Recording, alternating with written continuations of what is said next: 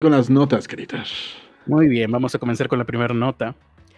Y vamos a hablar ahora de Tesla, Nikola Tesla. Por cierto, este es el momento en el que tú vas a tener que editar, Ernesto, el físico estadounidense de origen serbo-croata, esa persona a la que ahora resulta que inventó todo, gracias al Internet, Nikola Tesla. Todos lo conoceremos. Aquí en la información que tengo frente a mí dice, casi nadie de los jóvenes sabrá la historia. Todos los pinches jóvenes son, sobre todo los que saben la supuesta historia de Nikola Tesla y de cómo hizo un rayo de la muerte y de cómo creó una máquina del tiempo y de cómo eh, clonó muchas veces a... ¿A quién fue? A...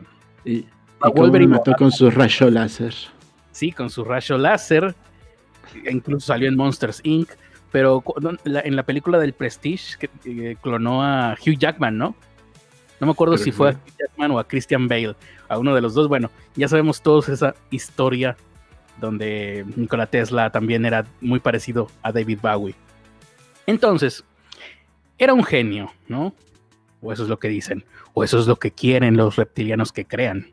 Hmm. Visualizó nuevas tecnologías mucho antes de su tiempo. Claro, no visualizó eh, un iPad o algo así.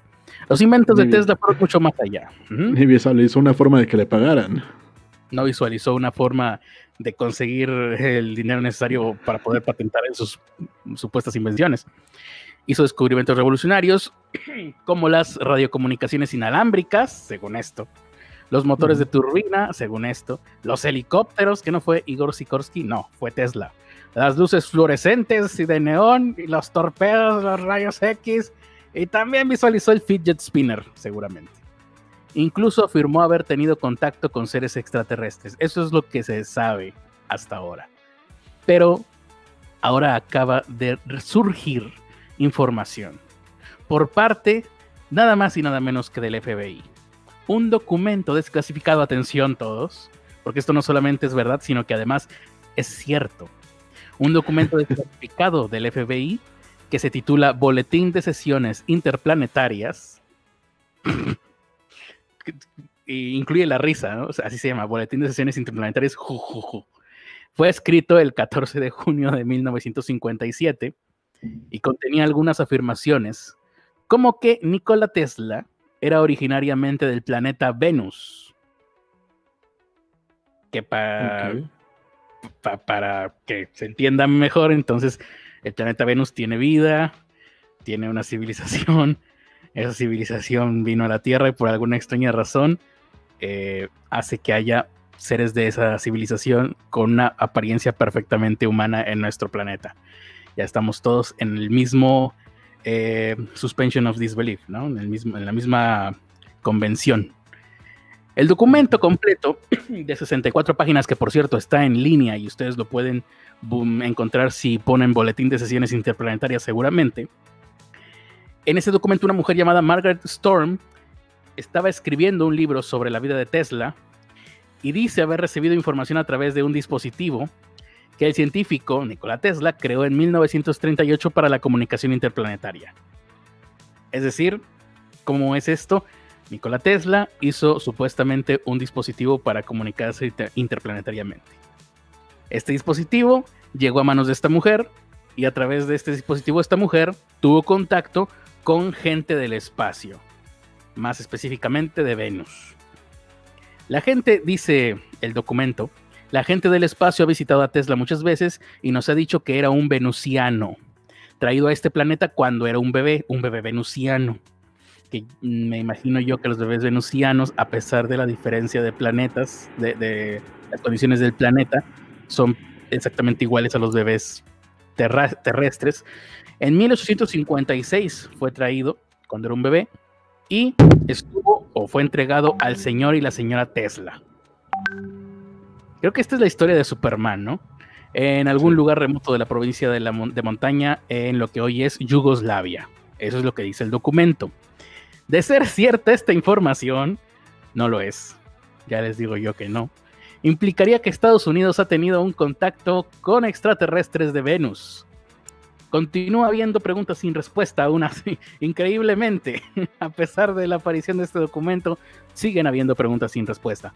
¿Por qué Tesla vino a la Tierra desde Venus? ¿Eh? ¿Quién me puede contestar eso? ¿Por qué los seres de Venus contactaron a Tesla tantas veces? Bueno, eso es porque venía de Venus. Esa, es una pregunta obvia. ¿Y por qué los extraterrestres revelaron la verdadera identidad de Tesla al FBI? Ah, pues por culpa de Mulder y Scully, ya que estamos hablando de estupideces. Eh, Tesla, por cierto, además de esta información, creía firmemente que no estábamos solos en el universo. En una entrevista a la revista Time, en español Tiempo, cuando tenía 75 años, eh, duró tanto, 75 años, válgame, dijo Tesla lo siguiente. También 75 años, habrá que ver qué tan lúcido estaba el señor, pero dijo Tesla, creo que nada puede ser más importante que la comunicación interplanetaria. Llegará algún día, ciertamente, y la certeza, em, algún día, ah, llegará algún día esa comunicación. Y la certeza de que hay otros seres humanos en el universo trabajando, sufriendo, luchando como nosotros, eh, producirá un efecto mágico en la humanidad y formará la base de una hermandad universal que perdurará tanto tiempo como la humanidad misma. No lo veo. No pasó.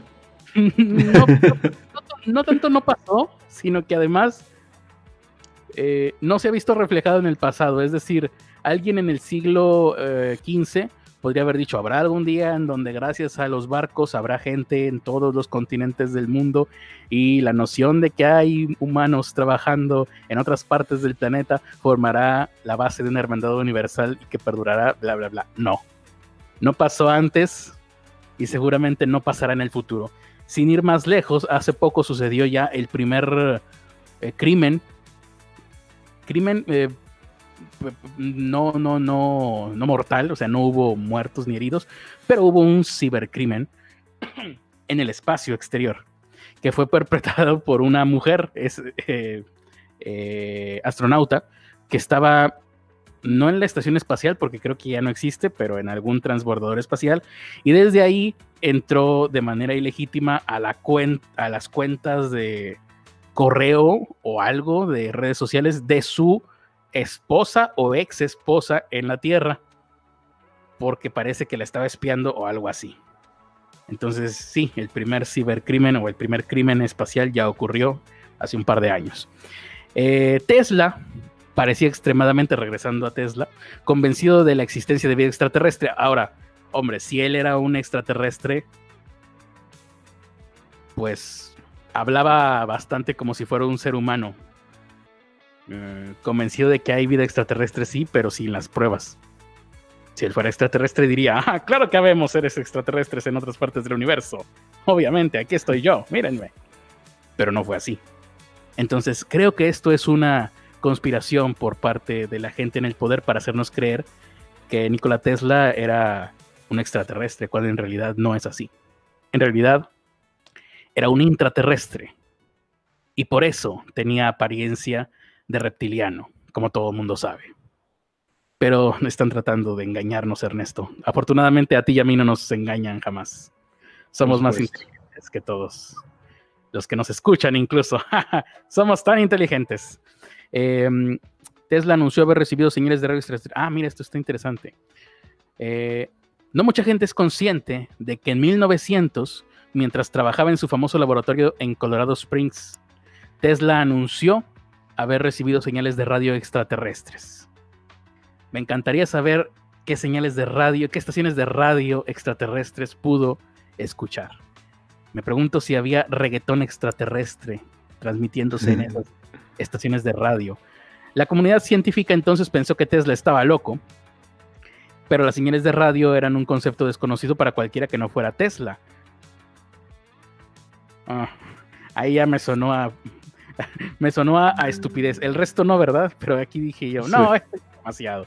Lo que lleva a la conclusión obvia de que el inventor no fue comprendido en su época. Ahora, ¿de verdad las señales de radio no se conocen, o bueno, eran desconocidas en los 900? Hmm, habría que investigar. Eh, uno de los temas más polémicos sobre Tesla y los extraterrestres es el satélite llamado Caballero Negro. ¿Qué carajos tiene que ver ese satélite con Tesla? Yo no sabía que ya lo habían linkeado. Bueno, el Caballero Negro, para quienes no lo sepan, creo que al final resultó ser basura, chatarra eh, espacial. Pero el caso es que por ahí se detectó una cosa extraña y muchos dijeron, hasta la fecha siguen diciendo que es un satélite que no pertenece a nadie y que simplemente es un satélite extraterrestre. Caballero Negro, por si lo quieren buscar a satélite.